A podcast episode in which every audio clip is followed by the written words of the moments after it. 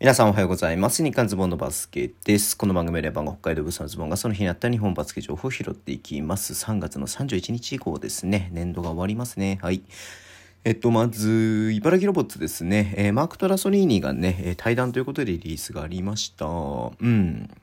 ちょっとね、あの、休んでいて、えー、で、特になんかリリースなくね、休んでいましたけれども、復帰したんでね、まあ大丈夫かなっていうふうに思っていたんですけれども、1試合、2試合とかね、出てね、またちょっとこの間もね、お休みしていたんで、えー、やっぱなんかちょっと良くないのかなと思ったんですけれども、えっ、ー、と、右膝の負傷ですかね、うん。で、出て、出なくなったということで、で、そのままね、ちょっと、え、帰国して治療したいというふうなことで、えー、対談ということになりましたね。うん。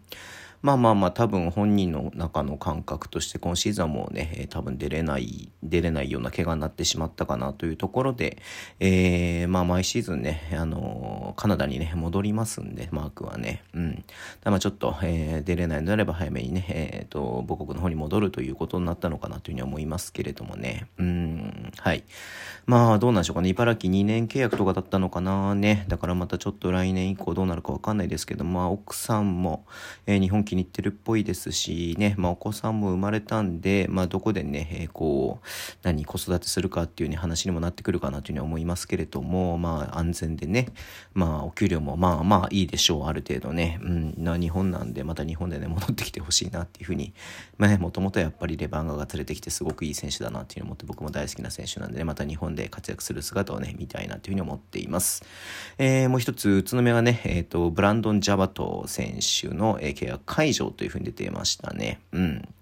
まあ、えー、どうなんですかね。まあ、契約満了とかではないので、まあ、年度末のタイミングではね、ありますけれども、えー、わかんない。どういう契約条項になっていたのかわからないですけれども、実際まあね、本当に、えー、試合もね、出てる試合もありますけどもね、そんなにプレイタイムも多くなかったんでね、で、まあ、数字上もそんなに、えー、スタッツ残してるわけでもないので、うん、まあ、ちょっとね、この後契約しててもっていうのがあったのかなっていうところで契約解除になったのかなというふうに思います。思いますけれども、はい、えー、なんだろうな、うーんと、わかんない。契約の元々のね、そのシーズンちょ、シーズンの時に、シーズン初めにね、巻いた契約が、なんかそういう風なことも、あもしかしたら書いてあったのかなっていうふうには思いますけれどもね、ちょっとわからないけれども、はい。まあ、いずれにしろ、えー、ちょっとね、うん、あのー、そこまで、えっ、ー、と、こう、プレイ、プレイをね、見ることができなかったですけれども、まあ、インドネシアのね、代表選手でもありますし、えー、彼にとってもすごくいい経験になったんじゃないのかなっていうふうに思うんでね、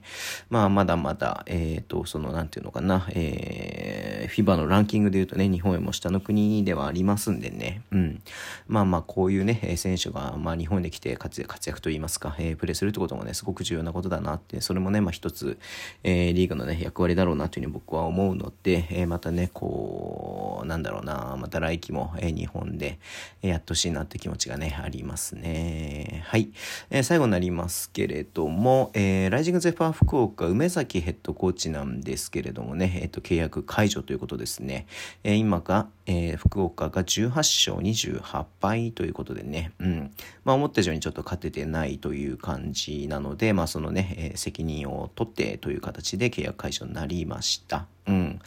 まあね、もともとは、あれね、だから直近で言うとエネオスのヘッドコーチをね、やっていたんで、まあ女子ですよね。あの、代表のアシスタントコーチだったりとか、えー、やっていたんでね、うん、まあ女子の監督が、こうね、男子のヘッドコーチやって、まあうまくいく事例もね、あるけれどもうまくいかない事例もね、やっぱりあったりとかもするんで、うん、まあそれ考えるとなかなか厳しさもあったのかな、難しさもあったのかなっていうふうにね、想像しますけれども、えー、まあね、ちょっとその何、えー、ヘッドコーチ、アシスタントコーチがね、あの代理を務めるっていうことなんで、えー、いろいろとね、こう、何、チームとしてもごたごたする部分もあるかなっていうの思いますけども、いい方向にね、え